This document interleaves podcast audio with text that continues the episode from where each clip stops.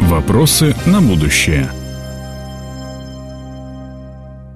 Евгений Олегович, нам нужны достижения, но не любой ценой. Это уже, скажем так, утвердившийся постулат в отрасли.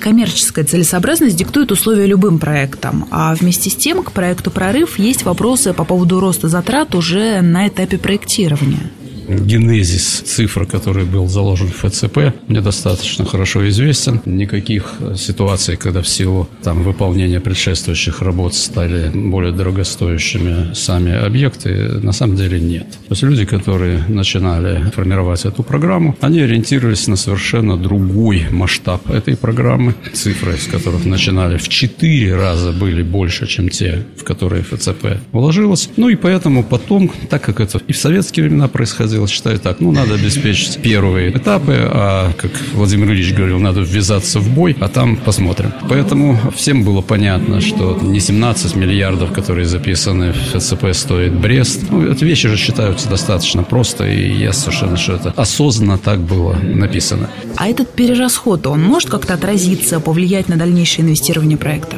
Что касается дальнейшего, это вопрос приоритетов. Если осознание того, что такой проект решает действительно кардинальную приоритетную задачу, то средства должны найтись, потому что они по сравнению с теми средствами, которыми сегодня оперирует корпорация, они, конечно, ничтожно малы. При всех правках, которые должны быть произведены по отношению вот к таким искусственно заниженным цифрам, о которых мы с вами говорили. Меня в этом смысле ситуация прорыва не беспокоит. Меня беспокоит судьба Мбира. Почему Мбир необходим прорыву?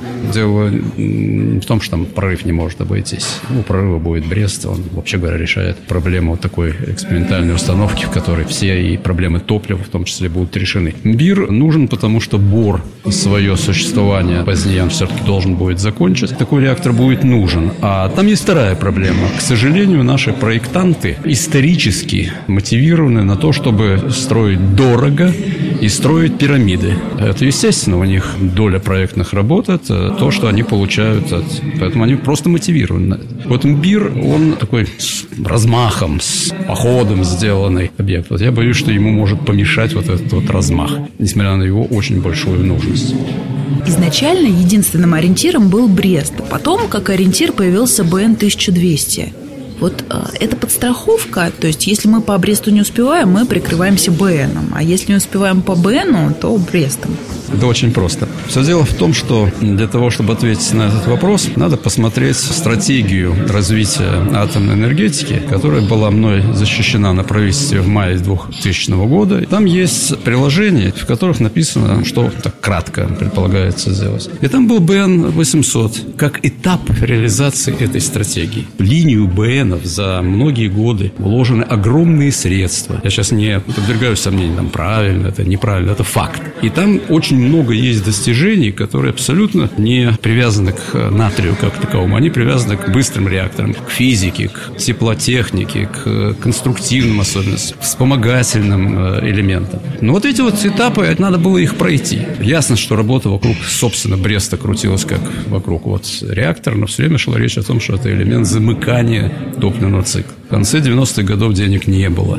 Но мы считали, что мы можем каждую из этих технологий адресовать что-то на маяк, что-то на другие наши комбинаты. Появилась возможность сделать в комплексе, собрать все задачи на АДЭКе. Если предположить, что не научные, не технические, а административные, бюрократические задачи, они сегодня определяют срок выполнения проекта, а не, не техника. Если они будут решены в 2020 году, мы все это запустим, то понадобится пяток лет для того, чтобы, получив определенный опыт в реакторной части, в части объекта замыкания топливного цикла, перейти на следующий этап такого же реактора с свинцовым теплоносителем. Причем уже не использовать БНовский опыт. Когда замышляли эту ФЦП, то там так в уголочке рассуждали ее создатели, чтобы я не услышал только. Но все равно же информация до меня так иначе доходит, куда же ее денешь. Что вот мы поработаем до 2015 года, потом выберем между Брестом и БНом, а потом какой-то один двинем. Сегодня ситуация совершенно другая. Развивается поэтапность когда Брест будет построен. Мы договорились на Координационном совете, которым руководит Сергей Владимирович, что следующий следующим этапом будет реализация промышленного комплекса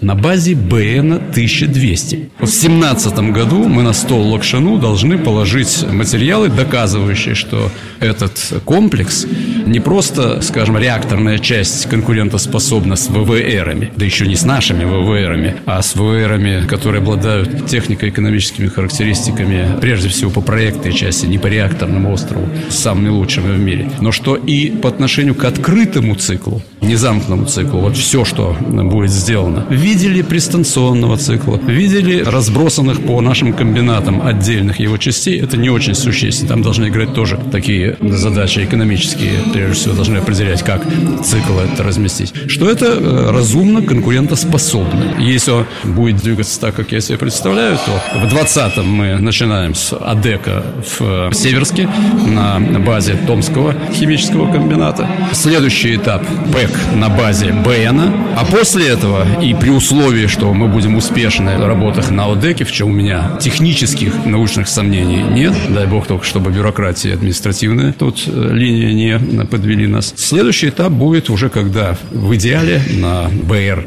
1200, как мы говорим, вообще сейчас не рассуждая, какой там должен быть свинец, мы должны строить серию блоков в условиях замыкания топливного цикла и полной реализации задач атомной энергетики и естественной безопасности. А их пять. Первая задача – это безопасность, при которой не требуется эвакуация населения ни при каких авариях. Вторая задача – это стопроцентное использование сырья, а не 0,7%, которые мы сегодня используем, уран-235. Это неотложенное решение АЯТ, а решение в рамках замыкания топливного цикла так, чтобы через несколько сотен лет мы имели полную радиационную и миграционную эквивалент изотопов, которые остаются. Это проблема не распространения, точнее сказать, технологического усиления не распространения и проблема экономической конкурентоспособности. Вот все эти задачи, они, собственно, и определяют нашу программу, на которую такими этапами мы должны выйти, где есть место и Бресту, и Бену.